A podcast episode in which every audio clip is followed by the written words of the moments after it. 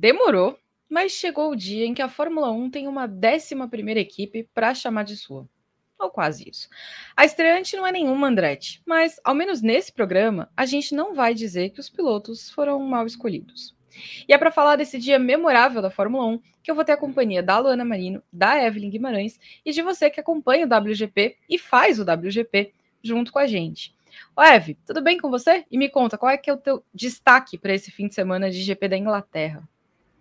Olá, Ju, boa tarde, boa tarde, Luana também, Pedro Prado, que está aí nos bastidores, e a todo mundo, claro, que acompanha esse lindo programa WGP, o melhor deste canal. Eu não posso negar isso, né? É, mas assim, o meu destaque, Ju, é justamente a sua, a, a sua chamada para esse programa. É a Fórmula 1 tendo uma décima primeira equipe, as equipes estavam, né? Ai, não, não, mas tá lá, tá lá no box, entendeu? Em Silverstone, entre a, a, a Mercedes e a Ferrari, tem um box lá e tem um Brad Pitt dentro. Então, assim, o que, que é isso? Eu estou muito curiosa para ver como esse final de semana vai se desenrolar com essa 11 primeira equipe, porque quero muito entender em que posição eles vão, é, é, essa, esse, esse carro vai ficar nesse final de semana, entendeu? Mas concordo inteiramente com você, uma bela escolha de, de pilotos. Né? Também tem a produção aí do, do Hamilton, então, que está bastante vocal hoje lá em Silverstone. Então, assim, estou muito curiosa, esse é o meu destaque, estou muito curiosa para entender a performance da, da equipe do, do, do Brad Pitt. Veremos se sai na pole, né? Vamos ver. Ô Lu, e você, tudo bem por aí? O que, que você destaca pra gente? Olá, Ju, tudo bem? Evelyn, pessoal que nos assiste, PP com a gente na produção. É, não tem como fugir de outro destaque que não seja esse da 11 equipe, mas eu vou trazer aqui uma, uma fala do Lando, do Lando Norris, que eu, que eu achei bem interessante, que ele falou assim, porque é, as gravações vão acontecer nesse final de semana, a gente vai falar bastante, e parece que o carro vai estar vai tá ali na volta de apresentação, né? E aí ele até falou assim: eu espero que não aconteça nada de errado. Então a gente também está aqui na torcida para não acontecer nada de errado e, enfim, é, as gravações não atrapalharem ao andamento da, da Fórmula 1, porque já tem a FIA para atrapalhar a Fórmula 1, então mais um fator extra a, a gente não vai aguentar, né? Olha, eu particularmente estou torcendo para a Fórmula 1 não atrapalhar o andamento das gravações, porque a FIA anda fazendo tanta lambança que é mais provável que isso aconteça. Mas vamos lá, você que acompanha a gente já sabe, né? Deixa o like, se inscreve no canal, compartilha esse vídeo e manda seu comentário que é para a gente poder trocar ideia desses assuntos mais quentes da Fórmula 1. Mas essa história de 11 equipe vai ficar para mais tarde, porque eu vou começar pela treta, ou melhor, pelas tretas, porque não tem só uma, né? Tem várias. Nosso amigo Christian Horner acordou super animado e ele saiu respondendo todo mundo meio atravessado. Como não poderia deixar de ser, é claro, sobrou para o Toto Wolff, né? Que é o alvo queridinho do dirigente rubro taurino. Os caras já estão brigando pelo regulamento de 2026. É que na semana passada, tanto o Horner quanto o Verstappen deram uma reclamadinha do regulamento, falaram ali, né? O, o, o, o Max chegou a classificar como um futuro terrível pela frente. O Wolff não gostou, deu a resposta dele e disse que não tem a menor chance desse regulamento mudar de novo. O Ev, para a gente partir do princípio, o que, que, é esse regulamento de motores de 2026? O que, que vai mudar? Começou ontem, né? Não estava querendo tirar o multi, mas. Ô, Ju, na verdade, assim, né? É, é, eles, o, o, planejamento é só mudar realmente a configuração da, do, do motor, então ele vai perder uma das baterias só porque é a, a, a, parte mais cara desse, de toda esse, essa unidade de potência. Então, assim, na verdade, eles é, tinham, tem como plano reduzir os custos do, do motor, tornando o motor mais simples. Basicamente é isso, para não ter que desenvolver tanto assim, né, e tudo mais. E aí, por outro lado, claro, intensificar aí a, a parte é, elétrica, né, desse motor, tornar ele mais é, um pouco mais híbrido do que ele é, mas de forma mais simples, sem muita, muita, é, muito desenvolvimento, porque hoje o motor é tão complexo por causa dessas duas baterias, por causa da, né, a, principalmente a que gera, a, a que traz, a, recupera a energia aí da turbina e tudo mais. Então, assim, essa bateria que eles vão tirar do motor e, e, tornar ele mais simples. Mas basicamente é isso, porque aí se aproxima mais daquilo que as fábricas, os fabricantes estão é, é, incentivando nesse momento, né? Que é o uso aí de motores cada vez mais elétricos e tudo mais, né? Essa, essa questão da, de você é, trabalhar melhor com a, com a sustentabilidade. É, por outro lado, existe também uma grande, um grande estudo nesse sentido, mas para uso de outros combustíveis, né, combustíveis sustentáveis e, eventualmente, coisas até mais é, avançadas. No caso, a Porsche estava trabalhando muito com isso também. Então, assim, basicamente é isso. Mas o motor é, é tornar mais simples e mais perto daquilo que a fábrica está fazendo. Entendi. O Lu, a Red Bull tá meio assim, parecendo desesperada, né? O Horner chegou a falar num Frankenstein técnico. O clima não tá muito interessante lá no time dos energéticos, né? É, é vale, vale a gente destacar que a Red Bull já caminha para ser a sua própria fabricante de motores. Ela hoje trabalha com a tecnologia da Honda, não há mais o fornecimento da Honda para os carros da Red Bull, mas toda aquela é todo aquele desenvolvimento ficou, digamos assim, de herança lá para a Red Bull. Então a Red Bull trabalha é, nessa concepção dos motores usando todo esse desenvolvimento, essa tecnologia da Honda, porém a partir de 2026 vai ser uma parceria com a Ford, vai ser ser o Red Bull Powertrains Ford. Então, eu acredito que isso também possa ser, eu, eu, eu não sei, eu acho que está tudo muito novo ainda, está tudo muito no início, mas também já pode ser até a Red Bull já se antecipando a um possível, eu não vou usar o, termo fracasso, mas talvez assim, a um, a um, possível problema, talvez com sua unidade de potência, já que a partir de 2026 realmente vai ser ela ali comandando esse projeto. Quer dizer, ela já está comandando esse projeto porque esse motor ele já está sendo testado, ele já está passando é, por várias fases já dessa produção. Então, eu não duvidaria que essas declarações, tanto do Horner quanto do próprio Verstappen já fosse uma antecipação de crise da Red Bull. Já assim, se der algum ruim, ó, a gente avisou que não estava muito bom, que os dados do, do simulador já tinham mostrado que não seria essa maravilha toda. Mas eu acredito também que a Fórmula 1 não vai ter muito para onde correr. O futuro caminha para isso. O futuro tanto, tanto das categorias quanto do, do, próprio comércio automobilístico, setor, a indústria automobilística caminha cada vez mais para motores em busca dessa sustentabilidade. Então, o Christian Horner levantou uma bola aí que não vai adiantar muito ele talvez brigar por uma mudança, que aí seria um retrocesso. Não é o que vai acontecer. Cada vez mais a gente vai ver isso. A gente vai ver as competições automobilísticas, motociclísticas também, né? O esporte a motor em si sempre buscando uma forma de ser sustentável sem que isso comprometa o que se vê na pista. O medo é, do que até o Verstappen falou e tudo mais é que é, acabe comprometendo a parte aerodinâmica para você poder compensar uma possível mudança de potência desse motor que também não seria nenhuma novidade, vamos dizer, se você tivesse que talvez ajustar a parte aerodinâmica, é no futuro pensar num regulamento, alguma coisa para você poder colocar lá direitinho nas regras. E é tudo uma questão de adaptação. Tem de ver ainda, esses motores ainda não foram para a pista, a gente ainda não teve para valer aquela, aquela imagem, aquela, aquela certeza de como que esse motor vai funcionar. É tudo muito novo ainda e, repito, eu acho que isso aí foi muito também já a Red Bull querendo se antecipar a uma possível crise. Armando a cama para poder falar depois, eu bem que avisei. O Eve, esse regulamento, ele foi discutido, né, ele foi costurado entre vários construtores. Muita gente sentou ali na mesa para debater o rumo para onde ia esse regulamento. Qual é a do pânico de agora? Ah, então, Ju.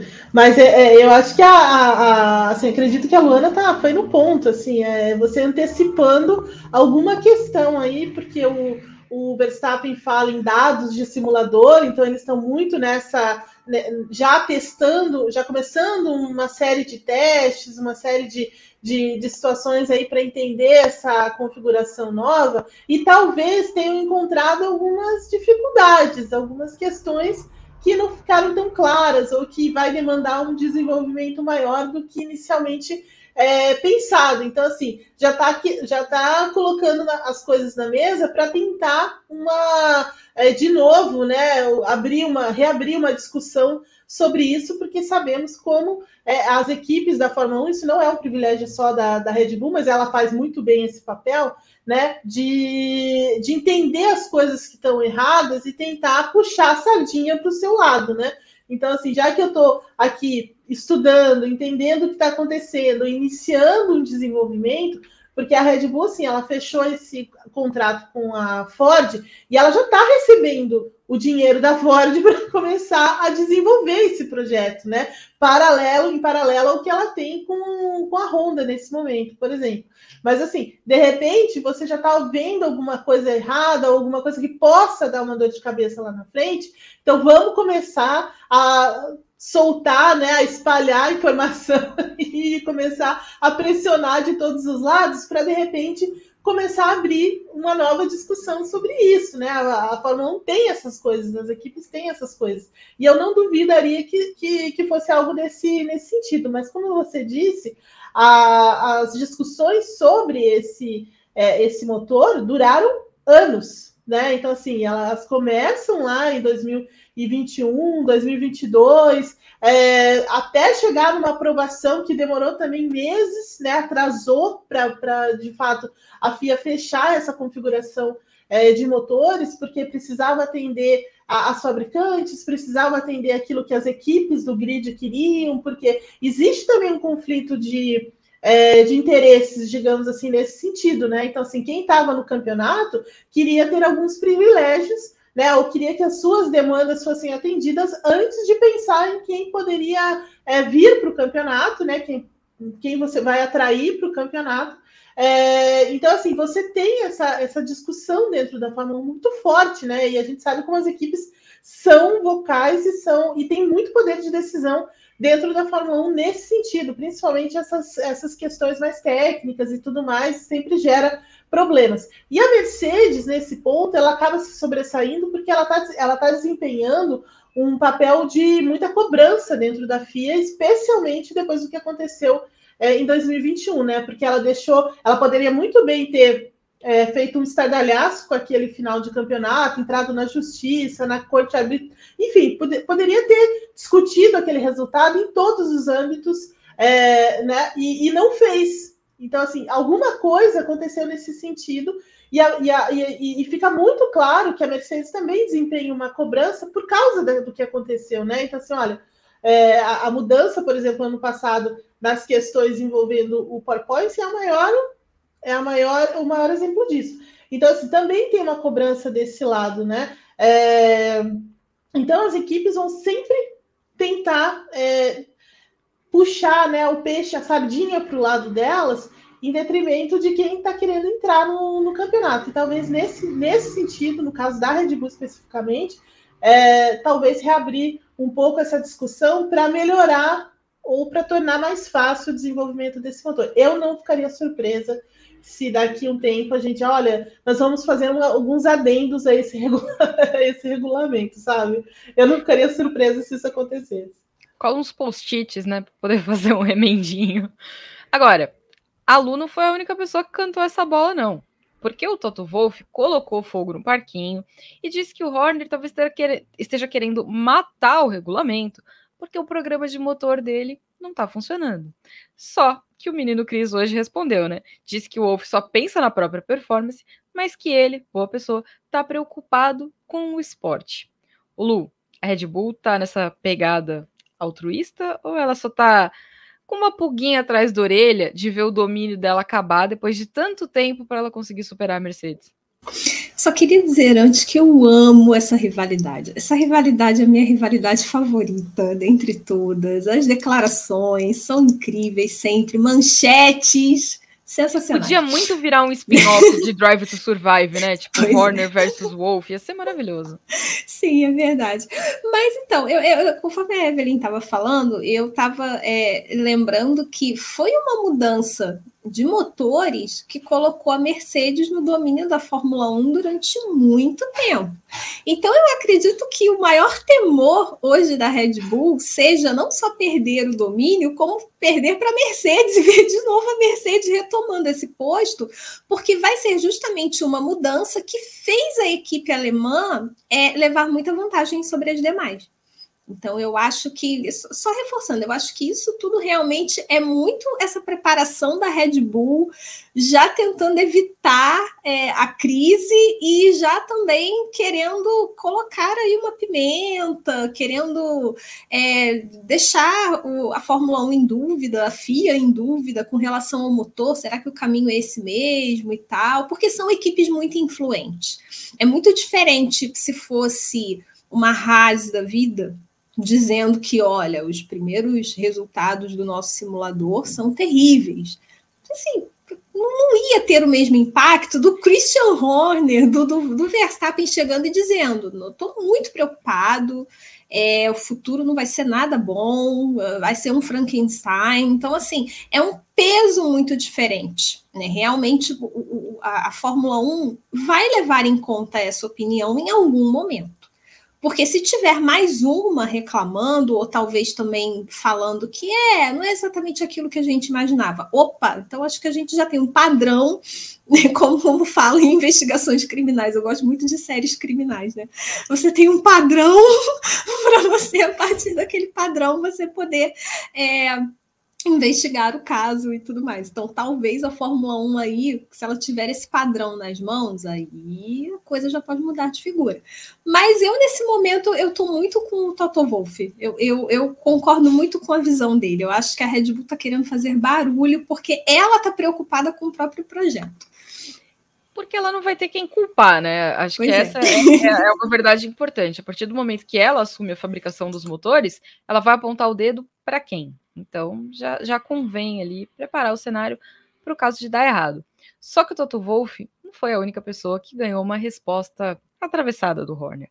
Lá na Áustria, o Hamilton sugeriu que a Fórmula 1 passasse a determinar quando que as equipes vão poder trabalhar no desenvolvimento dos carros do próximo ano. A Red Bull não gostou, né? Claro que não gostou. E ela avaliou que é difícil até de fiscalizar esse tipo de coisa e que o Hamilton está falando por experiência própria. O Ev, de qual dos lados a gente vai ficar nessa treta? Do Hamilton ou da Red Bull? Olha, é, eu, eu, acho engraçado isso, porque a gente não pode deixar de, de, é, de falar que o Hamilton é, comandou a Fórmula 1, Hamilton e a Mercedes, por oito campeonatos. Né? Então, então, assim, então é interessante ver ah, então, de repente, eu acho que essa, esse domínio não é tão legal e tudo mais, né? É, é um pouco curioso, né? O domínio, quando é meu, é bom, mas quando é dos é outros, bom, é um porre, né? Não é tão legal assim, é. né? Não é tão bacana e tudo mais. Então, assim, posto isso, é, alguma coisa tinha que acontecer. A gente já falou, a gente já conversou sobre isso em, em várias oportunidades, né? Então, assim, é, a partir do momento que você tem os domínios na Fórmula 1, é importante dizer, assim, sempre foram muito comuns, né? Não é uma coisa muito é, que nunca acontece, ao contrário, sempre acontece, né? A Fórmula 1 tem vários períodos aí de, de supremacia. Claro que a Mercedes elevou isso a um, a um elevou esse sarrafo a outro, né? É, porque ela dominou por muito mais tempo e tudo mais. É, e, e, agora a Red Bull está nesse, nesse posto e tende também a, a estender esse, esse domínio por mais tempo, porque ela acertou de cara, porque ela tem um grande piloto, enfim, é uma grande estrutura e tudo mais. Mas a, a, é o momento da Fórmula 1 também começar a pensar sobre isso, né? Então, assim, não é porque sempre teve que a gente sempre vai aceitar. Né? Então, assim, é o momento de você pensar em como você pode melhorar o equilíbrio, como você pode, em que, em, é, que fatores, né, que elementos você pode colocar e tal de fato, a ideia do, do Hamilton ela não é tão esquisita, mas ela é muito difícil de verdade. O Christian Horner tem razão. É muito difícil de você colocar, de você fiscalizar a, a equipe nesse sentido. Então, por exemplo, mesmo hoje que você tem uma delimitação no, nas horas de uso de, de, túnel de vento, é difícil de você é, entender e fiscalizar isso, né? Então, por exemplo, a, a Red Bull é que tem menos tempo de túnel de vento, a Mercedes tem um pouco mais, as Martin e tudo mais, Mas como você tá, como você fiscalizou, como você sabe que ninguém usou o túnel de vento ali na calada da noite, né? Alguma coisa nesse sentido, né? Não tem muito como você fazer é, esse tipo de, de fiscalização exata, né? Então, assim, é meio meio complicado. E aí você, mas você pode usar outros outros meios de fazer isso, né? Então assim, as concessões que a gente já falou uma vez é um, é um pode ser um caminho interessante. É, o, o desenvolvimento de outras, é, a permissão de desenvolvimento de outros setores também pode ser muito interessante. Então assim, tem outros caminhos. E, e acho que a Fórmula 1 precisa, de fato, é, achar uma, uma forma de criar um equilíbrio sem é, sem mudar aquilo que, que a torna tão única, que é o fato de todo mundo construir o seu carro e tudo mais. Então, assim, existem alguns, alguns fatores que, que ajudam nesse sentido, em que você consegue equilibrar tecnicamente. Mas é, é, não deixa de ser curioso a posição, não deixa de ser curiosa a posição do, do Hamilton. Então, assim, é, nesse sentido, é, não dá para ficar de nenhum lado, mas entender que há uma há uma, há uma demanda para isso. Digamos assim, há uma, uma questão que a Fórmula 1, cedo ou tarde, vai precisar sentar e começar a conversar sobre isso. O mundo também mudou, né? Então a maneira como as pessoas Sim. encaram os esportes é diferente. O é Horner verdade. também sinalizou que essas constantes mudanças né, no regulamento acabam por impactar a competitividade da Fórmula 1, porque todo mundo se alinha e aí as coisas mudam de novo eu acho que todo mundo se alinha a um certo exagero dele, mas. Ô Lu, você acha que ele tem razão em algum ponto? Eu acho que ele tem razão exatamente nisso que a Evelyn é, explanou muito bem, sobre você ter o controle. Como é você, porque ele até fala sobre isso. Como é que você vai impedir alguém de pensar? Você tem que pedir a pessoa de começar a, a pensar num projeto do próximo ano. Então, eu acho que sim, ele, ele tem ele tem o seu quê de razão, mas tem, tem um detalhe bem interessante aí que eu acho que vale vale a FIA é, dar uma olhada, que até o, o Hamilton ele fala. É sobre o teto orçamentário. Porque o que, que acontece? Você tem ali um teto de 135 milhões de dólares num determinado ano. Então, você entende que aquele dinheiro é para o projeto do carro de 2023, que é a temporada que a gente está em andamento aí. Então, as equipes elas vão usar desse dinheiro para melhorar esse carro. Só que, se uma Red Bull da vida, que já tem um carro né, já afinadinho, não tem muita coisa para mexer, você já entende que ela pode já começar a pensar antecipadamente no próximo, no, no carro do próximo ano e usar do dinheiro desse ano para desenvolver o carro do ano que vem. Pelo menos foi isso que o Hamilton pontuou, foi a questão do Hamilton. E se for dessa forma, é, é realmente um caso a se pensar. Porque não deixa de ser também uma vantagem para uma equipe que, por mais que a Red Bull tenha redução de túnel de vento, ela realmente ela tem um carro hoje muito à frente da concorrência e da concorrência direta dela ali, Mercedes, Ferrari, Aston Martin.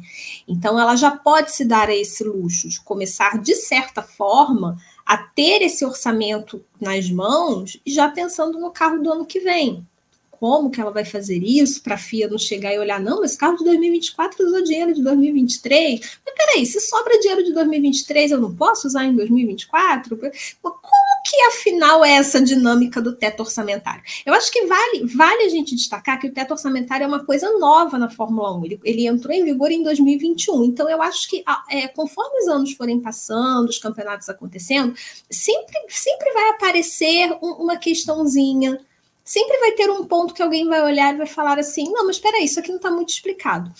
Não que eu esteja defendendo a Red Bull, tá? Longe de mim defender a Red Bull.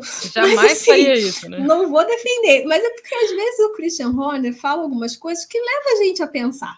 Sabe? Ele, ele falou justamente sobre essa questão do, do teto orçamentário, porque a FIA é, deu uma revisada lá numa diretiva que falava sobre as, as, divisões esportivas que as equipes possuem. Então, a Red Bull, por exemplo, tem várias, várias outras divisões esportivas que são independentes da Fórmula 1, e o Adrian Newey, por exemplo, é um cara que comanda uma delas. Então, peraí, se, se um cara desse trabalha lá, será que o conhecimento dele, que está sendo aplicado lá, o que talvez ele descubra lá, ele traz para a Fórmula 1, é uma brecha. Então, está usando o dinheiro do teto orçamentário para isso? Não pode. Então, assim, é, a FIA revisou essa diretiva, endureceu a, a, regra, só que o Christian Horner até falou, falou sobre isso, disse que conforme é, tempo, as temporadas vão passando, os campeonatos vão acontecendo, é, você vai tendo um entendimento maior sobre o que de fato pode e não pode fazer com o teto orçamentário, com o dinheiro que elas têm ali disponível. Eu acho que realmente ele, ele, de certa forma, ele tem razão, não defendendo a Red Bull, porque a Red Bull realmente estourou lá, violou o teto na cara dura, né? Diz ela que por causa do, do, da alimentação dos funcionários, mas ok. mas né, a cara de pau, o a cara não treme. comendo picanha, caviar, é. essas coisas, gente. A cara não era um sanduíche. Mas eu achei interessante essa fala dele, porque eu acho que isso também levanta alguns pontos de discussão, sabe? E, e, e, de certa forma, a gente também cai nisso que o Hamilton falou, porque ele usou como exemplo o teto orçamentário. Mas, afinal de contas, esse dinheirinho, o que, que eu posso e o que eu realmente não posso fazer com esse dinheiro? O dinheiro é meu, eu fui econômica, eu economizei, sobrou lá 5 milhões. Eu posso ir para o ano que vem com 140? só uma, só assim uma ilustração, né, gente? Claro que, claro que não. Mas e os 5 milhões que sobraram de 2023? Eu não vou poder usar ele em 2023 para nada, nada, nada, nada, nada, nem que seja assim, só rascunhar uns papéis para o projeto de 2024.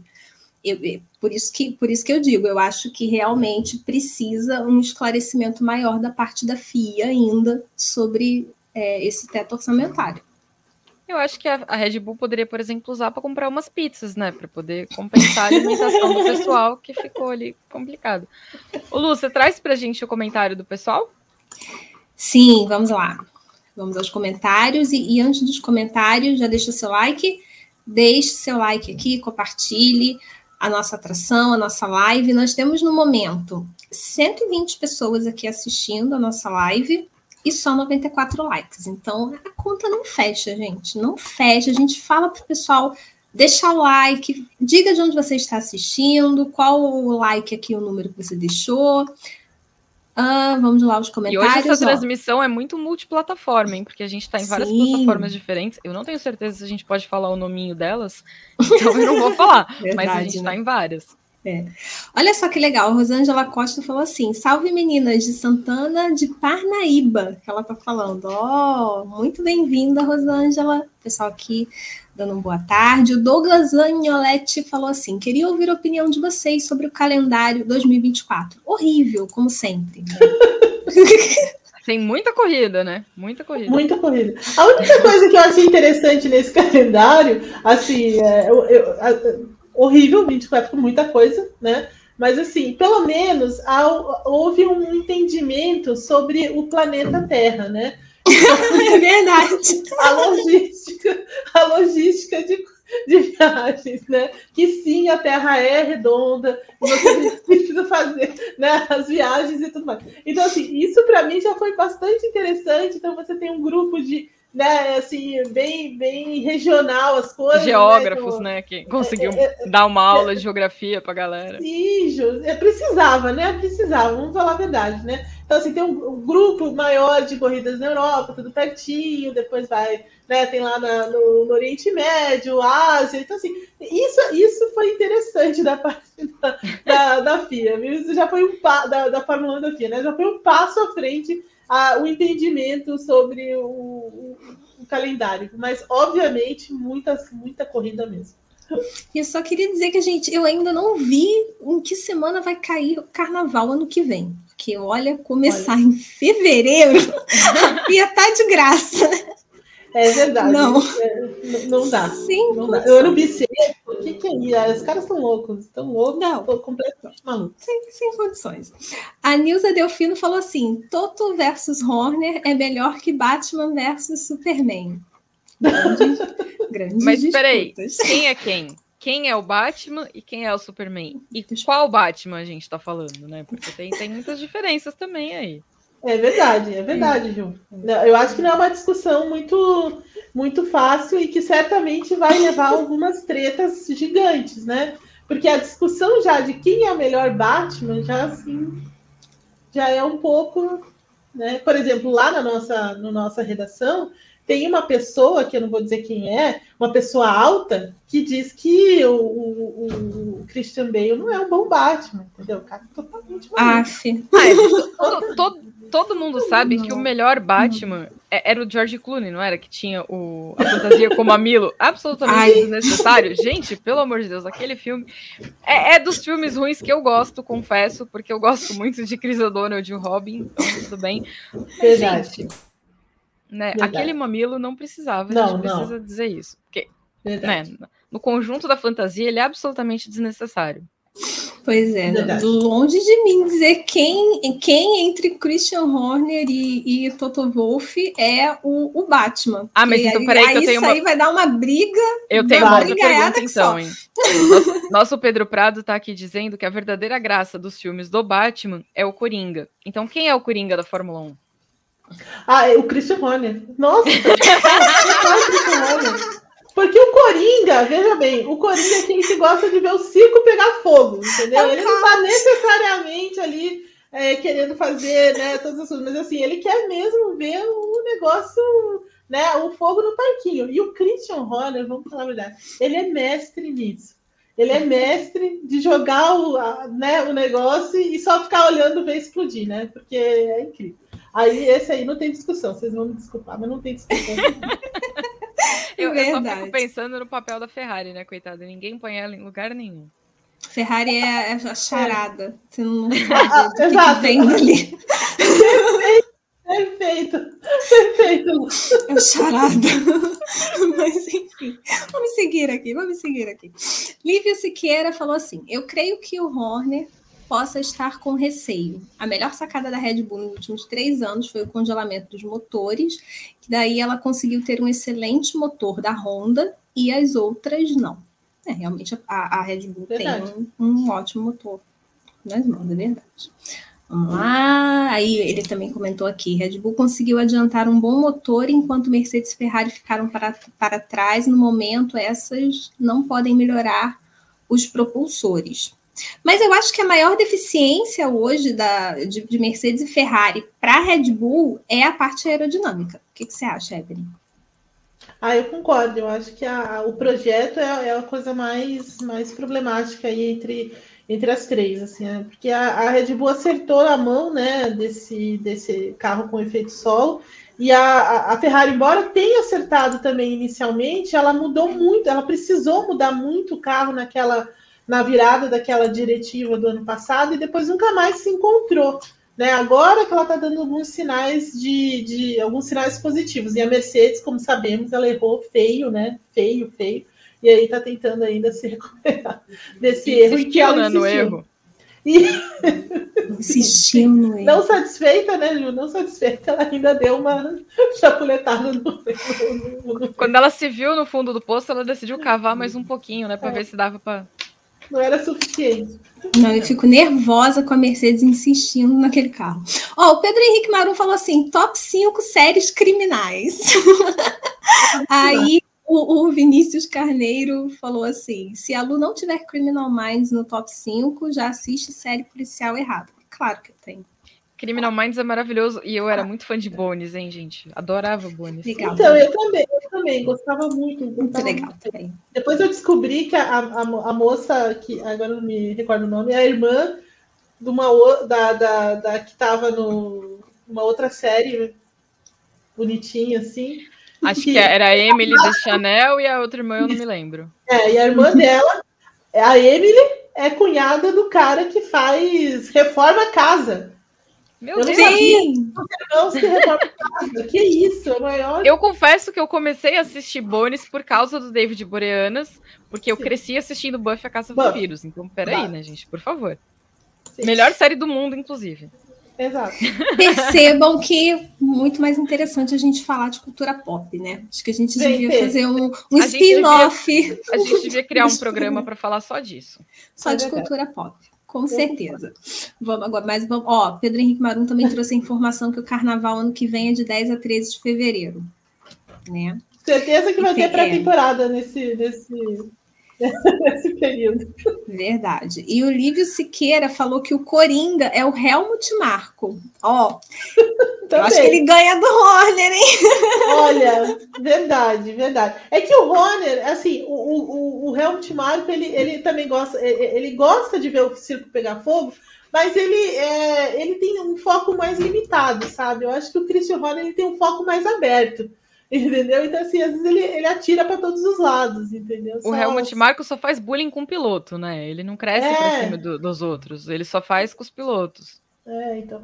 E o, e o, e o Christian Horner, não, ele é mais, tipo... Mas é um bom nome também, é um bom nome. Muito bem. Aí a gente tem mais comentários aqui, né, gente, falando sobre esse grande momento do WGP, sobre Batman. Tá bom. Sobre Batman, claro. Pessoas tentando adivinhar quem é a pessoa alta do GP. Aí a pessoa alta. É, eu, eu, eu, eu, Rodrigo Berton. Eu tô, perce... eu tô percebendo que, que as pessoas acham que a gente é tudo pequenininho, né? Que absurdo. Imagina. Ah, eu também acho, Ju. A média desse site é o quê? Um metro e meio, né? E agora eu vou, vou devolver, vou devolver para você hoje, porque o pessoal aqui está enlouquecido com, com a revelação de que Rodrigo Berton não gosta de Christian Bale como Batman. Ele vai apanhar aqui nos comentários. O, o Rodrigo Berton, é gente, ele é, é um caso especial. Vocês têm que entender que Assim, eu, eu não vou contar quem, mas a gente tem uma pessoa nesse site que gosta de imposto. Então, não gostar do Christian Bale é uma coisa assim. né? Por favor, a pessoa gosta de imposto, entendeu? Imposto. Então, agora, falando em Christian, o Horner, ele falou ainda mais, né? Porque o homem acordou tagarela, e aí ele deu uma elogiada no Daniel Ricardo, admitiu inclusive a possibilidade dele recuperar a titularidade na Fórmula 1, correndo pela AlphaTauri no ano que vem que é o Fatauri que tem aquela história de mudar de nome, né? Então pode ser que seja outra coisa, mas é essa aí também. Eve, ainda tem espaço para o Ricardo na Fórmula 1? Olha, é... não. Assim, eu, acho que a fase do Ricardo passou. Assim, é... ele, ele acho que ele entrega mais é, aí na, no, no, papel que ele adotou agora, né, de, de comentarista e outras coisas e tudo mais. Acho que ele tem um, é uma boa, é uma boa, um bom caminho para ele. E, e, acho que se, se realmente a, Red Bull colocar o Daniel Ricciardo na Alpha Tauri, Toro Rosso, qualquer coisa que ela venha se chamar no futuro, é um tiro no pé, né? Porque assim, a equipe é feita para é, para jovens pilotos, né? Para você desenvolver o programa e de repente ressuscitar o Daniel Ricardo ali não faz o menor sentido, o menor sentido. Não sei aonde aonde que o Helmut Marko está com a cabeça de, de fazer alguma coisa. Já, já é um absurdo o Nick DeVries estar lá, né? É, e de certa forma o Tsunoda também, mas o Tsunoda ainda é mais jovem, né? Veio do programa e tudo mais. Mas o, o Nick DeVries também não tem nenhuma, nenhuma, nenhum, nenhum sentido, a menos que ele não vá mais usar a equipe para desenvolver os seus talentos. Aí é outra história, mas nesse sentido, é, eu acho que eles estão dando um, um, tiro no pé, e de fato eu acho que o, o Daniel Ricardo, o bonde dele já passou. Agora você falou no Nick De Vries, então, Lu, eu vou levar essa para você. Entre Nick De Vries e Ricardo, quem é a melhor opção? Ai, Ju. Ah, eu acho que o Ricardo. Eu acho que o Ricardo, apesar do bonde dele ter passado, é, realmente o Ricardo ganha pelo histórico, vamos dizer assim, apesar do recente não ter sido tão bom, mas ele, ele tem é, ele tem crédito, né? Pelo menos ele tem um créditozinho ali com a Red Bull. Com a Red Bull. Mas eu concordo totalmente com a Evelyn, não faz o menor sentido isso. Eu, se eu tô na academia, eu ia estar tá me sentindo uma palhaça. Sabe aquela, aquelas figurinhas de palhaço? É, os meninos da, da Red Bull agora estão assim. E às vezes eu fico me perguntando, mas o Helmut Marko ele tá querendo o quê? Ele tá querendo um novo Verstappen rapidamente, assim? Ele olha para lá e vê, ah, não tem ninguém que chega perto. Ah, realmente, meu querido, vai ser muito difícil ter alguém que chegue perto do Verstappen em qualquer academia. Não é um piloto que surge a cada temporada sabe? A gente, a, a, gente já viu vários, nós já vimos vários pilotos passando pela Red Bull, passando por outras equipes e você, você demora até ter um, uma figura, assim, um cara que realmente a gente olha e fala: não, esse aí está pronto para esta, estabelecer uma dinastia na Fórmula 1, como a gente está vendo com o Verstappen, que se ele tiver um carro bom nas mãos, ele tem tudo para bater recordes e tudo mais. Não vai ser assim com os outros, sabe? É, eu concordo quando ele fala que ele olha para a academia, ele não vê ninguém com o talento do Verstappen. Eu acho que tem pilotos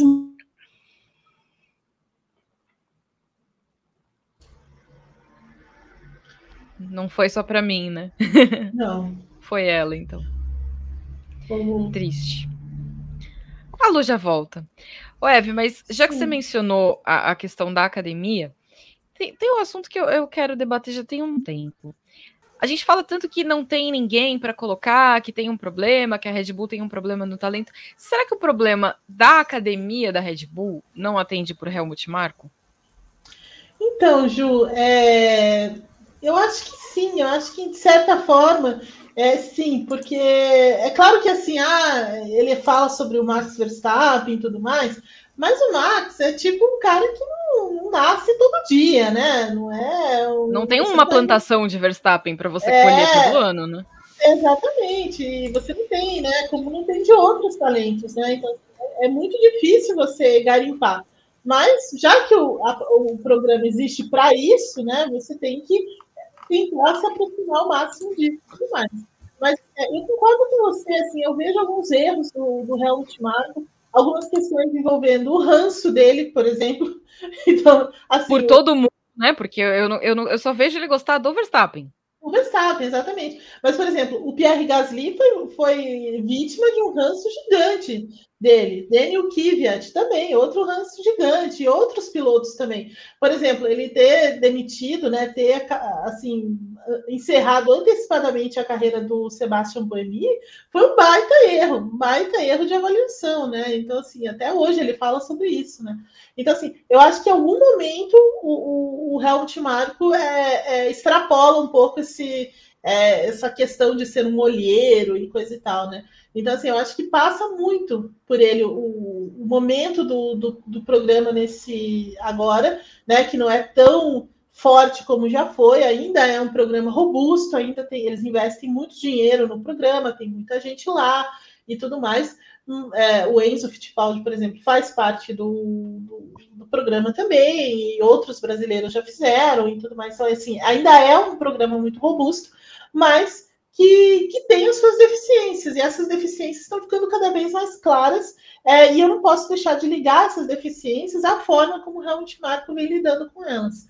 Né? Então, assim, não vai aparecer um Max o tempo inteiro, e, e é preciso você olhar com maior cuidado para esse, esse programa. E o fato da, da AlphaTauri ter Nick DeVries e Tsunoda é o maior exemplo dos problemas que, que existem dentro desse programa.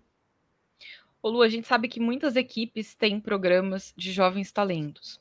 Então, se você tivesse um pupilo piloto, para qual programa de jovens você gostaria que ele fosse? Tem algum que efetivamente funciona?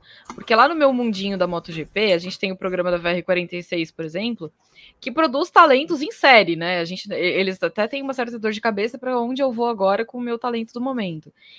E eu acho que a coisa da Fórmula 1 não tem funcionado tão bem. Para você, qual que é o melhor programa? Eu não sei exatamente onde eu travei antes, mas só, só, só para arrematar o comentário passado, que assim, é, eu acho que qualquer um hoje da academia poderia ter uma chance na AlphaTauri. Ponto, assim, eu acho que é para isso que ela existe. É, e agora, respondendo a sua pergunta, eu, eu sempre olhei para o programa da Red Bull e por ela ter uma equipe B, eu sempre considerei que era o programa ideal. Porque se você tem ali um programa, uma academia de pilotos, que você, você tem aquela intenção de preparar aqueles jovens para que eles possam chegar à Fórmula 1, e você é uma equipe que tem um time B, um time de passagem. Imagina se tivesse um time B com a Mercedes, com a Ferrari, que são também equipes que possuem academias fortes. Seria perfeito. Seria perfeito, porque realmente você ia ter um processo de transição mais justo e isso ia ajudar muito nesse processo de renovação do grid sabe? No momento que alguém me liga alguma coisa que é ao redor, não sei se vazou no, no, no, áudio, mas enfim, então me preocupa muito essa postura atual da Red Bull, essa relutância em não querer subir os meninos da academia para AlphaTauri, porque eu considero o programa da Red Bull, por conta desse time B, o ideal.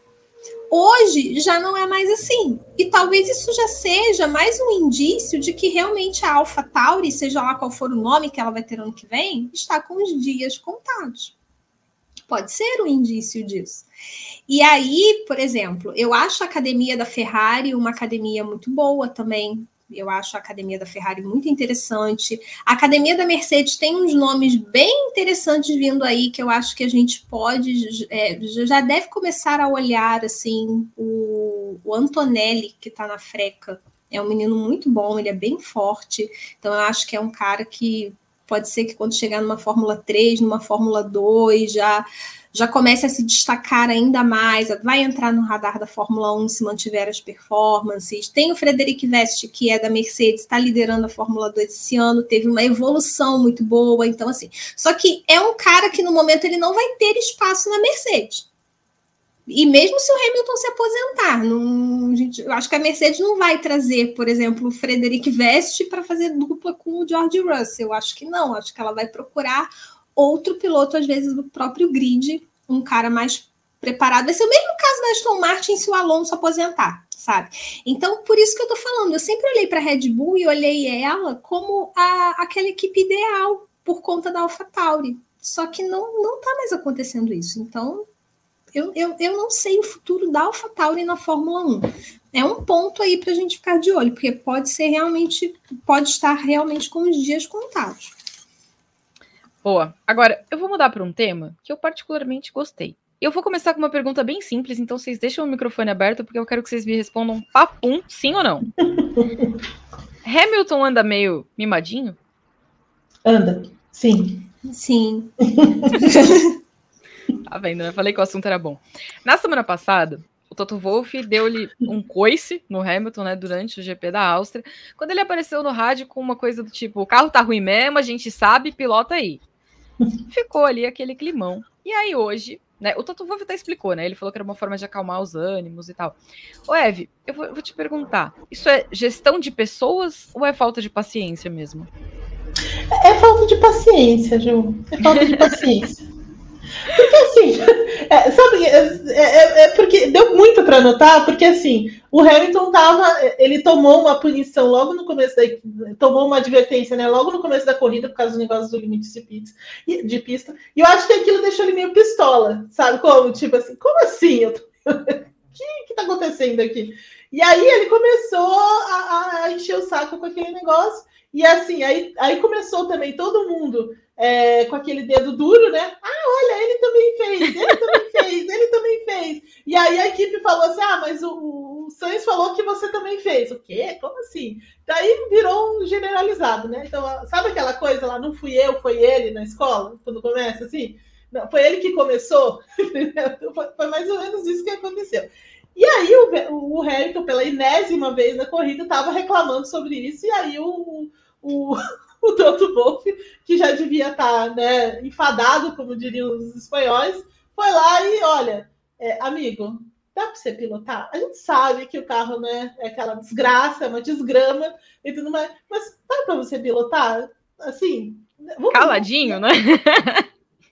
Entendeu? Então, assim, pareceu mais isso, sabe, do que qualquer outra coisa. Parecia assim uma uma coisa assim chata nesse, nesse tipo, porque eles ficam ouvindo o tempo inteiro, né? E assim, depois até fui ouvir uma parte da, da, do rádio do, do Hamilton, e assim, ele tava muito chato, assim, tá? ele tava reclamando de tudo, ele tava. Na, sabe aquele dia que você acorda e, nossa, o sol tá, tá, tá assim, o dia tá assado, não sei o que, você tropeça, bate o dedinho na quina, e sabe essas coisas? Então, assim, o, não tem como pessoal, ficar bom. Tem, o, o, o Hamilton tava nesse dia, entendeu? Tenho certeza que ele bateu o dedinho na quina depois fez alguma coisa. Aí toma uma punição logo no começo da corrida, entendeu? E aí acho que o, o Toto Wolff pensou, cara, chega, né? Vamos, vamos, vamos dar um sossega-leão aqui. E aí é nisso que você falou, né? Que é, é para acalmar os ânimos e tudo mais. Né? Mas é, para mim é um pouco de falta de paciência, assim, hoje. É uma técnica sutil, né? Aí, para completar Sim. hoje, Nico Rosberg, Nico Huckenberg, desculpa, foi lá e foi perguntado, né, sobre essa conversa amistosa no rádio. E ele respondeu na lata. Diria que Lewis foi um pouco mimado pelo sucesso. Ele é um cara que é rápido para reclamar hoje em dia. Ô Lu, a gente estava falando disso essa semana, né? Que o Hamilton tem reclamado bastante. Será que ele sempre foi assim e a gente não percebeu? Ou foi a crise da Mercedes que piorou tudo? Ah, eu acho que ele já muito tempo sem reclamar, né? Ele não tinha do Por que reclamar? Eu tô reclamando. Eu tô ganhando tudo. Eu reclamava do, do, do, companheiro na época, né? Do, quando, lá em 2016, aquela treta com, com o Rosberg. Mas eu acho que o Hamilton é, ele, ele, é, ele se cobra muito, isso é natural. Ele é um cara que se cobra demais e, e obviamente, ele vai cobrar muito da equipe. Mas eu acho que o Toto Wolff ele já, já tá ficando assim um pouquinho saturado, digamos, porque, infelizmente, as cobranças são sempre as mesmas. Então, eu acho interessante quando ele entra no rádio e fala: tá, o carro é ruim. A gente sabe que o carro é ruim desde o ano passado, que a gente sabe que o carro é ruim. Então, só faz o seu, só pilota né? Só senta ali e guia o carro. Então, acho que. Eu já falei sobre isso já. Eu acho que o Hamilton hoje ele se vê numa situação realmente nova para ele. Ele não, ele já estava muito tempo já sem saber o que é realmente você ter um carro que você não vai brigar pela vitória, você vai brigar ali para pontuar e a gente vê que as equipes elas estão evoluindo, sabe? A McLaren fez ali, trouxe atualizações, deu um salto interessante. O, o Norris, apesar do, festival de punições, né, que ajudou ele um pouquinho, mas assim, ele conseguiu ali resistir bem entre entre os primeiros, marcou pontos e tal. A Alpine está com expectativas para Silverstone, com as atualizações que ela vai trazer. Ela se vê, o Gasly falou que se vê ali de dois a três décimos é, atrás de Mercedes, então é uma distância que pode ser tirada na visão dele e tal. Então, o Hamilton realmente ele está diante de uma situação muito nova para ele, muito nova. E essa questão dos limites de pista na Áustria realmente abre para todos os pilotos a possibilidade de você conseguir alguma coisa em cima das punições dos adversários. Então é óbvio que um cara cascudo como Hamilton vai ficar fiscalizando todo mundo. Passou um milímetrozinho ali, eu vou falar, ó. Vê lá porque ele passou. Eu vi, eu vi, ele passou lá. Aí já foi punido? Já, não, passou, eu vi, ele passou aqui, ó, escapuliu aqui na curva, tem que ser punido. Só que isso toda hora no ouvido enche o saco. Agora, uma coisa também que eu achei interessante, é, eu, vi o, eu vi o Mike Crack falando que os ouvidos do Alonso e do Stroll devem ter sangrado durante a corrida na Áustria, porque foi a equipe que ficava o tempo inteiro falando para eles terem cuidado com os limites de pista. Tanto que o Alonso conseguiu escapar né, do, da, da, faca da FIA, das punições, e foi a Aston Martin que foi lá protestar pelo resultado. Então, achei isso interessante também. Quer dizer, foi pressão de todos os lados. No caso da Mercedes, foi o Hamilton que ficou enchendo o saco, né? E vale pontuar que, mesmo com todo mundo apontando tudo, a dona FIA não viu, né? Um monte. E aí foi mudar o resultado da corrida um tempão depois. Então, na próxima, talvez valha mandar um zap pra FIA e falar: amiga, ó, tem uns negócios aí pra você olhar mais. Ô Lu, traz pra gente os comentários? Sim, sim, vamos lá que o, o chat hoje está enlouquecido. Graças ao Batman. O, o, que, o que não é uma, uma discussão sobre o Batman para colocar sim. fogo nesse chat. A Rosângela falou que a Ferrari é o Robin. É o. a Ferrari é o, é o Robin. Adorei. Adorei. O Berton aqui falando do, do. Berton, eu não vou ler seu comentário. É, é muito criminoso. É uma afronta. Isso, ele já não, não, não leia, porque ele ameaçou tirar o programa do ar, entendeu? É então, assim, é um protesto, é o nosso protesto contra isso, viu, Rodrigo Berton? É. Mas ele se defendeu aqui dizendo que o impostófilo do site não é ele. que a Ju falou que. É, o, o imposto lover é outra pessoa, tá, gente? Vou, é outra vou pessoa. para vocês. É outra pessoa. Outra pessoa. Christian é uma pessoa Horner... que tá entre nós. É. Tá entre nós. Sim, sim. O Henrique Simões falou que o Christian Horner seria o Coringa e o Helmut Marko tá mais para Pinguim. E o Eduardo Dias disse que o melhor Batman é o do Michael Keaton e o Danny DeVito como Pinguim. É melhor. Danny DeVito que... maravilhoso. Sim, sim, sim. Esse filme do Tim Burton é demais. É eu, eu, eu, amo esse filme. É verdade. Vamos seguir aqui, vamos seguir aqui. Aí aqui zoaram na hora que eu travei, faz parte, né? É os memes. Os memes, é os prints. Tá aqui. Ah, nossa enquete. Você gostou do calendário da Fórmula 1 2024? 63% da nossa audiência disse que sim. 36% disse que não. É porque vocês não trabalham. É, esse, esse, esse, pessoal aí que mandou o sim, a Eve vai divulgar para vocês o e-mail para ser funcionário do Grande Prêmio para vocês poderem mandar o currículo. Porque vocês esquecem que a vida da gente não é assim, acabou a corrida, e vamos lá ficar feliz. Não, a gente vai trabalhar para caramba depois. Então não é legal ter tanta corrida. São três madrugadas seguidas. Exato. ah, peraí, eu vou ter sete, Lu, calma aí. Sete Olha. não, seis. Seguida? Mais ou menos. Pode olhar o calendário desse ano aí, porque ficou tudo, né? É. Tem Indonésia, Malásia, Austrália, tudo Japão. Mesmo, aí só tem o Catar, o Catar que vai ser na tarde brasileira, e aí vai dar uma aliviada, mas o resto. É, a, a moto tem isso também. É mas a, porque a moto entende de geografia, entendeu? Daí ela separa lá tudo naquele bloquinho dos infernos, que as corridas são ótimas, mas o horário é terrível. Aí, aí a gente queria terra plana nesse momento. Queria, queria Eu ter... sempre fico pensando, por que não fizeram um plano? É. É verdade. A Maria Angélica Braga respondeu aqui a nossa pergunta sobre o Hamilton. Falou que é mimadíssimo. verdade. Mas, e aí a Júlia Vitória disse assim: no final vimos que ele não estava tão errado. Não, ele estava atento, realmente. Ele estava ali, ó, focado no que todo mundo estava fazendo. Muito mais do que a FIA. Muito mais do que a FIA. E agora o mais engraçado, o mais engraçado é que o George Russell, o George Russell não, não tomou nenhuma advertência. Porque é um menino que ele está acostumado com linhas. Entendeu? Você acha que ele usava aquelas camisetas listradas para quê? Para não extrapolar limite da pista. Ele já está sempre no esquadro. Oh. É verdade. Então, assim, então, assim o, o Russell e o Alonso foram os únicos Assim também, né? A gente está falando aqui, mas assim, como a FIA não foi capaz de ver tudo, também não dá para a gente confiar 100%, né? E, mas é isso. Não, quando eu li. Ai, desculpa, gente, pausa agora para o desabafo. Quando eu, eu, eu, já tinha encerrado no momento que eu fiquei com a F3, a F2, que é na madruga, e aí eu peguei só o finzinho ali da Fórmula 1. Aí fui, descansei, almocei e tal. Quando eu vi a, a, manchete do nosso site à tarde, eu mandei a mensagem para a Evelyn, eu falei, o que está acontecendo?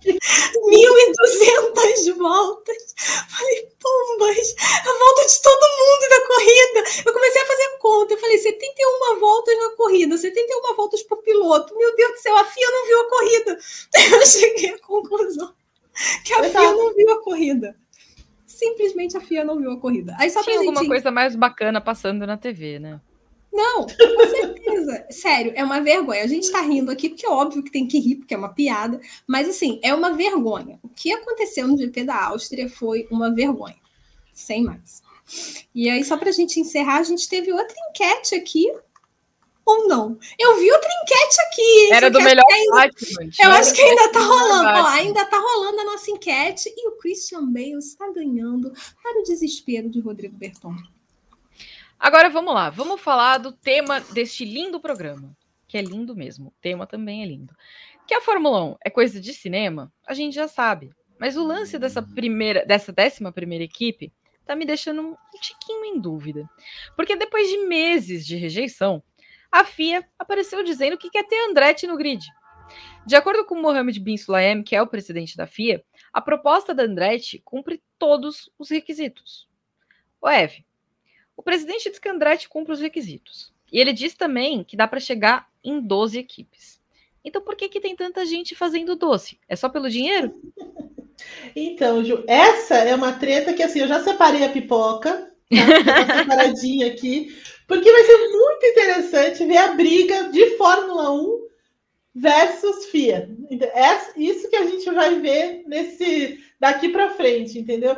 Porque a, a Andretti, na verdade, é um sonho, né? É uma coisa que o, o, o Mohamed Ben Sulayem está tá, é, namorando desde o ano passado, né? Desde o ano passado ele tá, tá aí no apoio e falou, não, precisa e tudo mais. E ele, e ele deu uma entrevista para a agência AP, né? Falando que, gente, eles estão lá fizeram uma, uma associação com a GM, né, e tudo mais. Então, assim, eles estão investindo. O Michael Andretti está construindo uma mega, uma mega sede lá é, nos Estados Unidos e está buscando um lugar na Europa e tudo mais. Então, assim, como a gente não vai, como a gente vai dizer não? Com que cara nós vamos dizer não para a GM? Não faz o menor sentido, né?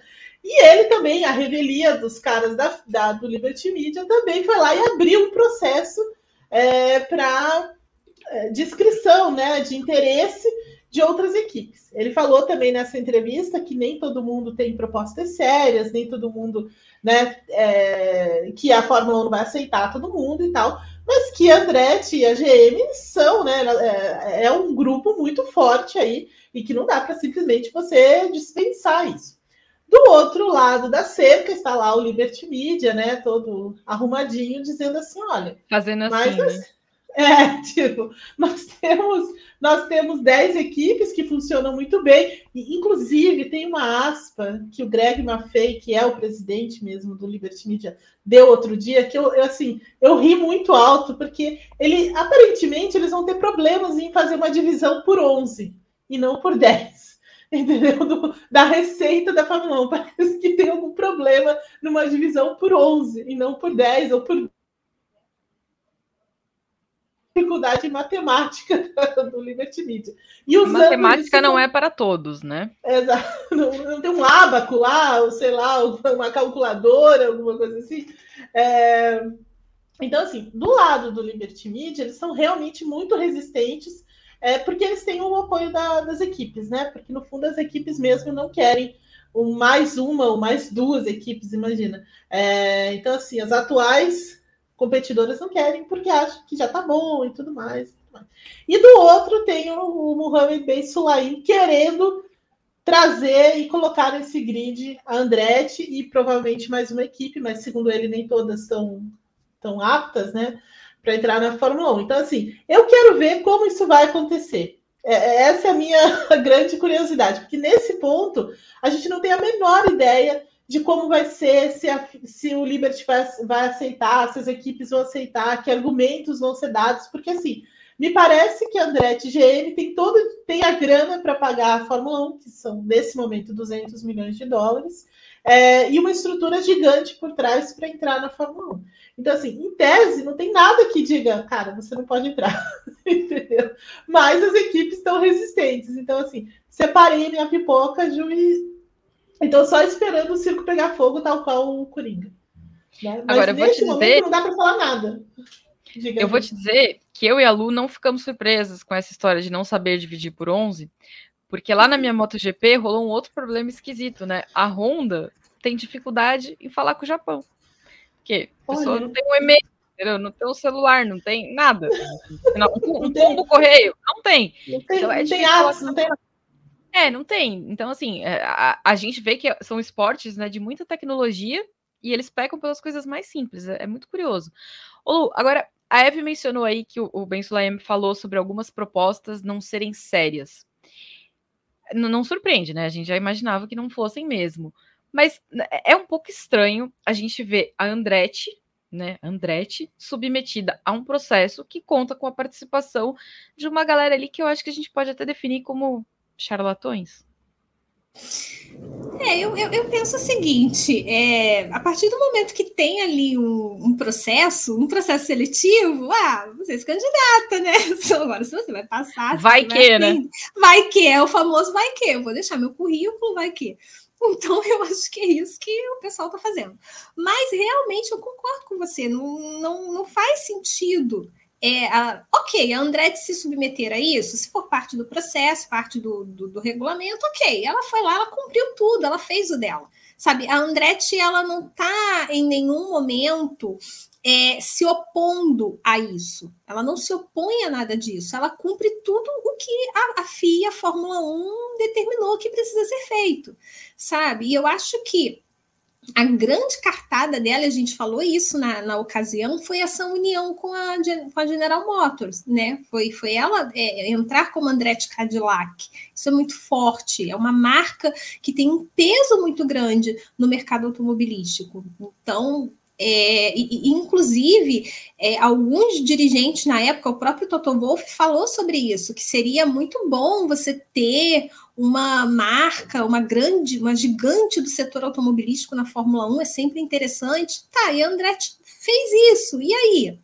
Por que essa relutância toda? Por que isso ainda? É uma coisa que realmente não faz o menor sentido, mesmo ser por dinheiro, não querer dividir a receita. Tem certas coisas na Fórmula 1 que a gente sempre vai olhar e vai ficar assim: como que isso está acontecendo? Né? Como que como que eles têm coragem de dar essa desculpa, de usar esse argumento. Porque eu repito, é realmente tem alguns projetos que a gente olha e fala: poxa vida, essa equipe quer entrar na Fórmula 1, voltamos aos tempos da Espanha e tudo mais. Não, é Andretti, cara. Andretti está ali querendo uma vaguinha querendo mostrar que ela, poxa vida, tem também direito a, a, poder competir. E eu não acho que a Andretti faria tão feio é, a, a, ponto de, de, de, você olhar e falar: nossa, que grande besteira que nós fizemos, colocar Andretti no grid da Fórmula 1. A gente, a gente tem equipes hoje que também não estão lá essas coisas. Muito pelo contrário. Porque a Andretti realmente não tem espaço nesse grid. Tem que ser um grid só de Red Bull, Ferrari, Mercedes e companhia. A Fórmula 1 nunca foi assim, né?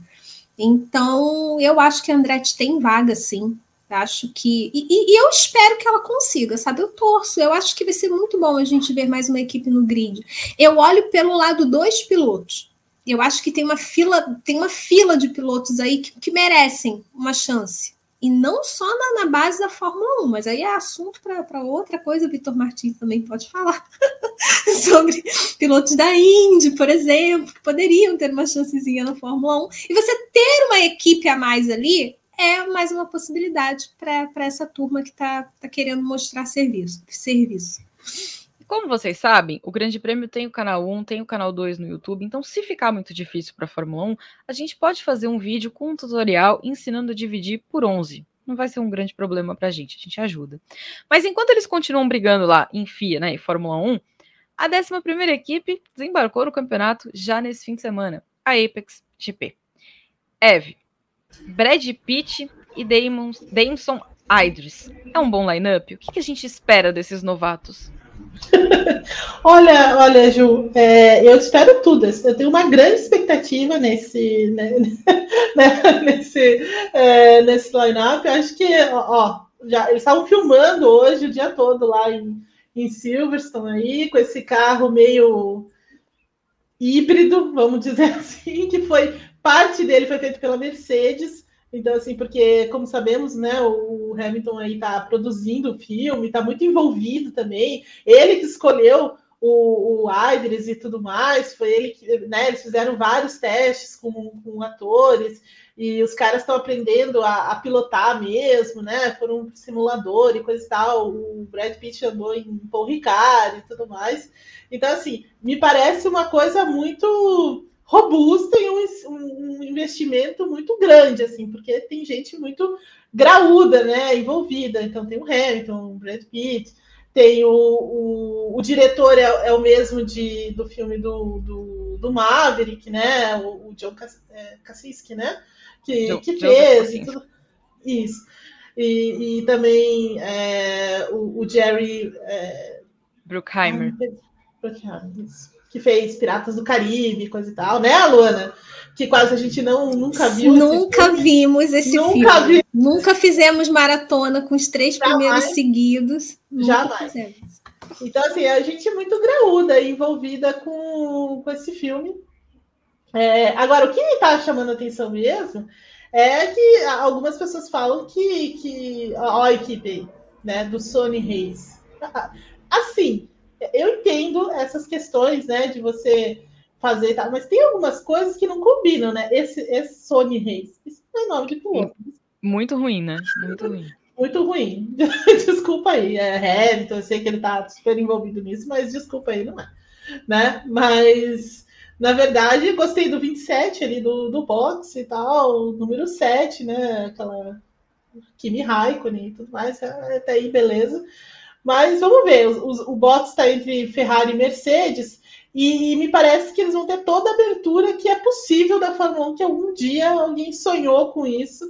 E eu estou cheia de expectativa para ver como é, que, como é que vai ser esse roteiro, como é que as coisas vão se desenrolar. A partir de agora, eles vão em várias corridas fazendo as filmagens e tudo mais. Então, assim, é, é um grande passo para a Fórmula 1 isso. Né? Então, eles estão apostando muito nesse filme, né? Então, assim, tem o Netflix e tudo mais, mas eu acho que esse é, o, como disse o, o Hamilton hoje, é, é um patamar um pouco é, acima, né? Então, assim, é um passo um pouco maior que eles vão dar nessa busca por é, popularidade, por entender o esporte e tal.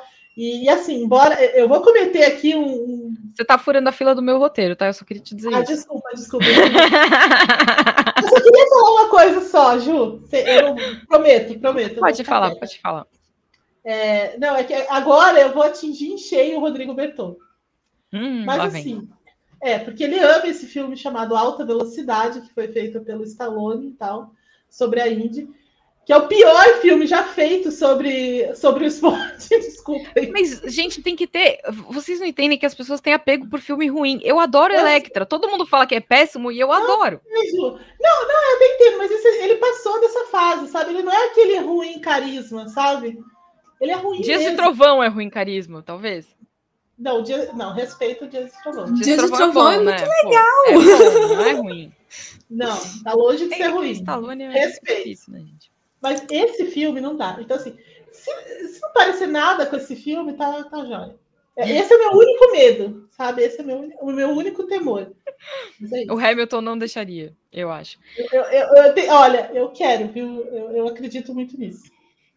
O Lu, agora, como a Eve mencionou, a Mercedes deu ali os, os pitacos dela no carro, né? Ela deu aquela ajudada. Imagina se o carro cinematográfico sai melhor que o verdadeiro. Amo. Ia ser demais. bom, bom, gente, sim. É, claro, é uma piadinha, né? Porque a Mercedes. Mas só para a gente poder passar a informação que esse carro é um carro de F2. É um carro de F2 adaptado, teve ali o chassi feito pela Mercedes, a Mercedes trabalhou nesse chassi. Ia ser demais, Ju, se esse carro andasse mais do que o, o Fórmula 1. Gente. nossa, ia ser o projetista da Mercedes ia querer se jogar na ponte. mas, mas, enfim, aí o Brad Pitt, ó. Eu confio mais no Brad Pitt para, assim, se o filme vai ser um filme bom. O Brad Pitt com ele não é o produtor, mas assim, eu, o Brad Pitt ultimamente tem, tem se envolvido em bons projetos bons cinematográficos. Então, assim, eu, eu confio mais no Brad Pitt do que em qualquer outro que esteja envolvido. Eu espero que ele mantenha aí o nível de, de boas produções. Né? Ele, ele, como produtor, também é, tem saído super bem e tal como ator também, oscarizado agora, né? O rapaz. Rapaz não, já o. o Brad Pitt já não é mais um rapaz, né? É um Mas, jovem enfim, senhor, né? É um jovem senhor. Tenho boas expectativas também em torno desse filme, pelo menos é o que a gente espera, né? Espero que seja um filme legal, espero que não, não passe nem perto desse filme da Indy, que não deveria ter acontecido. Jamais. É muito ruim, gente, muito ruim esse filme. Meu Deus do céu. Mas, enfim, é isso. Então, só, só para a gente poder é, deixar certinho. Esse carro, ele é um carro de F2 adaptado e vai participar das filmagens nesse final de semana, vai estar tá ali alinhado no grid, vai, vai ter a volta de apresentação, não faço ideia do que vai acontecer. Espero que não aconteça nada de errado. Espero que a FIA não atrapalhe as filmagens, que a Evelyn falou muito bem. É a FIA que pode. Acho que foi a Ju, não sei. A FIA que pode atrapalhar foi a Ju, né? Do que o filme atrapalhar a Fórmula 1. Mas é ah. isso, eu acho válido, eu acho bem legal. Acho que. Eu concordo com o Hamilton quando ele fala sobre. É, porque talvez quem sempre assiste Fórmula 1, quem está envolvido com a Fórmula 1, pensa, nossa, mas a Fórmula 1 já tem visibilidade. Não tanto assim. A Fórmula 1 ela ainda é bem fechadinha para essa né? parcela de fãs, ainda tem um nicho. E isso começou a se abrir com a Netflix, com Drive to Survive ame ou odeie, realmente a série fez a Fórmula 1 atingir é, um público que ela ainda não tinha conseguido, um mercado que ela não tinha conseguido. E agora com o filme com Brad Pitt estreando, é, realmente é outro patamar, né? Então. Que era esse o assunto que vocês ficam insistindo em me atropelar, gente. Calma aí. A gente sabe que o Drive to Survive, ele criou uma nova geração de fãs, né? Independente de, de, gostar ou não, de implicar com o roteiro ou não, ele teve um impacto nessa atração de novos fãs para a Fórmula 1. E aí agora a gente olha o esporte chegando em, em Hollywood, né? Indo para o cinema e com um nome de peso que é o Brad Pitt. A gente sabe que tem um monte de gente que, assim, independente do roteiro, vai ver porque é um filme do Brad Pitt. Vai ver porque é curioso ser um filme do Brad Pitt. É um marketing hiper valioso, né, Eve? Ah, sim, sem dúvida, Ju. É, o cara vende, né? o cara, cara tem essa. É, assim, eu assim, é, é, é, uma coisa que a Fórmula 1, se souber lidar bem, ela vai, vai, se ela souber entender isso, né? Essa indústria também, e souber tirar proveito disso, ela vai colher muitos frutos, vai, vai dar muito certo, assim porque, como eu disse, né, tem muita gente graúda envolvida, envolvida em sucessos. A Lu falou sobre é, como as escolhas do Brad Pitt têm sido bastante interessantes nos últimos anos, é, a evolução como ator também, o próprio nome dele, né, claro, sempre, sempre atrai. Então, assim, é, não, não dá muito como dar errado, né? Então, essas coisas parecem bastante acertadas e a Fórmula 1 precisa fazer a parte dela também e entregar um bom é, um bom filme, né? Como foi. Até o pessoal aqui no chat estava listando o Ferrari versus é, Ford, Ford versus Ferrari, que na verdade é só Ford e tal, mas, mas o filme é bom, né? Aquele outro filme que foi feito. Rush. Rush, né? Que também é um, é um filme bom, foi legal e tal. Mas esse me parece que o patamar está um pouco realmente é, um, é uma coisa um pouco maior, digamos assim. Então, assim, acertar esses pontos e, e, acho que a Fórmula 1 vai. Eu tenho a impressão que a Fórmula 1 vai colher frutos muito, muito interessantes, bem maduros, né? Nesse, nesse sentido aí. E é um, uma, uma produção que está bem amarrada, né? Porque a gente Sim. tem o, o, o, Brad Pitt, que serve para furar a bolha do automobilismo, e ao mesmo tempo a gente tem o Hamilton estreando numa produção que serve assim, quem é fã da categoria vai se interessar em assistir no cinema, porque, olha, é um filme do Hamilton produzindo, né, Lu? Sim, verdade. Exatamente. Eu, eu, eu, acho que é exatamente isso. É, Brad Pitt e Hamilton, essa, essa dobradinha tem tudo realmente para é, se converter nisso, em interesse das pessoas irem ao cinema ver qual é desse filme. Seja pelo caráter do ator, porque é o Brad Pitt, é um cara que realmente tem um peso, tem um nome, ou o pessoal, como você falou, que curte a Fórmula 1 pelo Hamilton. Então eu quero ver esse filme que foi produzido pelo Hamilton. É, eu concordo com tudo que a Evelyn, que a Evelyn trouxe. É realmente acho que é isso. A, a, a Fórmula 1 tem a, a faca e o queijo na mão, vamos dizer. A faca e o queijo na mão realmente para que esse projeto dê certo e ela consiga é, mais visibilidade ainda para a categoria. E eu só queria, eu não sei se a gente vai ter tempo para os comentários, mas assim, teve uma pergunta aqui no chat que ia render. Ah, eu ia, eu ia te pedir para ler essa daí. Conta para mim. Olha só, ó, olha, ó, hoje, hoje o pessoal não quer falar de corrida, o pessoal quer falar de cultura pop. A capa, do, do, a capa desse programa é o Brad Pitt, entendeu? A gente hoje está em pois é. versão Vamos diferente. entregar o que o povo é, quer. Exato. Marcelo from the Block. Quem é melhor ator? Brad Pitt, Matt Damon ou Leonardo DiCaprio? Eu tenho meu favorito. Conta, conta. DiCaprio. E você, Eve? Matt Damon. Eu vou ficar com a Eve, mas sabe por quê? Tem um motivo muito particular. Eu assisti, eu assisti Titanic muitas e muitas vezes. E eu não consigo. Eu não consigo perdoar o Leonardo DiCaprio por não ter subido naquela porta, gente. Pelo amor de Deus. Sabe? Coitado. Não. Eu adoro. Tava difícil. Tava difícil naquele momento. Eu, eu adoro um filme do Leonardo DiCaprio que ele, ele até foi indicado ao Oscar, ele era bem novinho, que ele, o Johnny Depp é o protagonista, ah, é Gilbert Grape, Aprendiz de Sonhador. Ah, esse filme é que... muito bom. Nossa, ele tá ótimo. Juliette Lewis. Filme Juliette Lewis, maravilhosa, amo Juliette Lewis. Então, eu gosto, gosto muito de Romeu e Julieta. Também, também tá gosto. eu gosto dessa versão. De criança, gente. Eu gosto dessa versão de Romeu e Julieta. Eu sei que ela meio ame ou odeia também. Eu gosto é. muito dessa versão. E já que eu a gente está falando assim, né, em, em, em culturas, em imagens e tal, o Pepe, traz pra gente o que tem de, de foto deste fim de semana.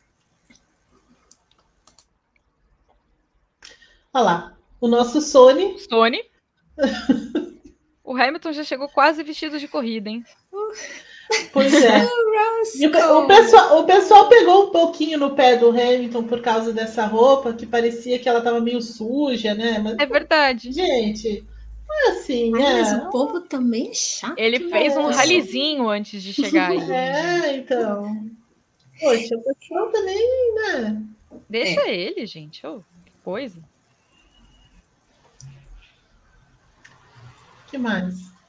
Olha lá. um videozinho. Oh, Eu gosto que o Roscoe chega com aquela cara de patrão, né? Oi, gente. Aí, Chegando aqui, não, não gosto muito de vir, mas hoje eu vou abrir uma exceção, entendeu? Papai aqui. me trouxe, né? Papai me trouxe. Então, Ele é maravilhoso. cachorro. Eu amo o Instagram do, do Roscoe. Eu amo. Ó, olha lá. E é muito mimadinho na Mercedes, né? Olha que fofo. Mas e o papai esses, orgulhoso. É, esses cãozinhos, eles são muito. Eles são muito fofos, né? Ah, Sim. O, o, Hamilton certamente é dos meus que tem um, um, celular lotado de foto do cachorro. O meu celular, Sim. todo dia de manhã, ele me manda um lembrete de coisas que aconteceram no passado. É só foto do meu cachorro. Tem várias coisas, é maravilhoso. Todas as poses. E o Zul tem um capacete especial, né? Verdade. A gente tem alguns layouts especiais também esse fim de semana, né? A Aston Martin também está correndo com uma. Não é bem uma pintura diferente, né? Tem, tem uns, uns logos diferentes ali para dar uma mudadinha. Tem umas novidades aqui e ali. É verdade. E o Zu, né? Lembrando que ano passado ele, é, digamos assim, ele nasceu de novo, né? Depois de ter Sim. ficado preso dentro do. ter sofrido aquele acidente assustador e ficou preso lá no, no entre a grade e a, e a, e a barreira de pneus e tudo, e foi meio tenso, né? E, e o Russell até reuniu os, os fiscais de pista que, que ajudaram, porque aquela cena do Russell correndo em direção a, ao local que o, o Joe tinha batido ficou bem marcante, né? Aí, Quase igual o Mark Marques fez com os arcos, né, Lu? Ah, bem igual. Igualzinho. Ele trouxe a maca para botar o buraco lá. É que não dava tempo. Não, Ô, dava. Ju, não dava tempo para Ele pro tinha que pegar o ônibus, né? Tá, um ônibus, Você tem que considerar isso. É, é verdade. Ô, Eve, agora conta pra gente o que, que vai ter na programação do GP nesse fim de semana, porque eu tô sabendo que tá recheada, né? Olha, tem muita coisa, viu, Ju? É, no canal 2, como sempre, temos os vídeos de análise e tudo mais, de todas as categorias. E no canal 1 um aqui, é, o briefing, né? Que a gente analisa aí os treinos, a classificação, faz um pré e pós-corrida, além do segunda tela, né? Que você pode acompanhar os nossos comentaristas aí falando sobre a classificação e a corrida. Então tem muita coisa é, no GP1, no GP2, portanto, é, se inscreva, né? Se inscreva no nosso canal, acione o sininho, também permita que o seu celular receba as notificações. Assim você não perde nada do nosso conteúdo e acompanha aí o briefing e a segunda tela ao longo do fim de semana. E assim, né? Um like nesse vídeo, porque depois de falarmos sobre Christian Bale, Brad Pitt, Matt Damon, Leonardo DiCaprio, assim, é impossível que isso tudo não, sabe, a gente não tem um like para isso. Então, por favor, deixa o like. Vai ser muito difícil superar esse elenco de peso no programa da semana que vem, mas a gente vai tentar. A gente sempre procura Sim. fazer um programa melhor que o outro, então vamos lá. Verdade. Meninas, muito obrigada pela participação de vocês. Você que acompanhou a gente em todas as plataformas que nós estávamos hoje, muito obrigada. Espero que vocês tenham gostado desse programa que é feito pelas mulheres do Grande Prêmio. O WGP volta na semana que vem. Até lá.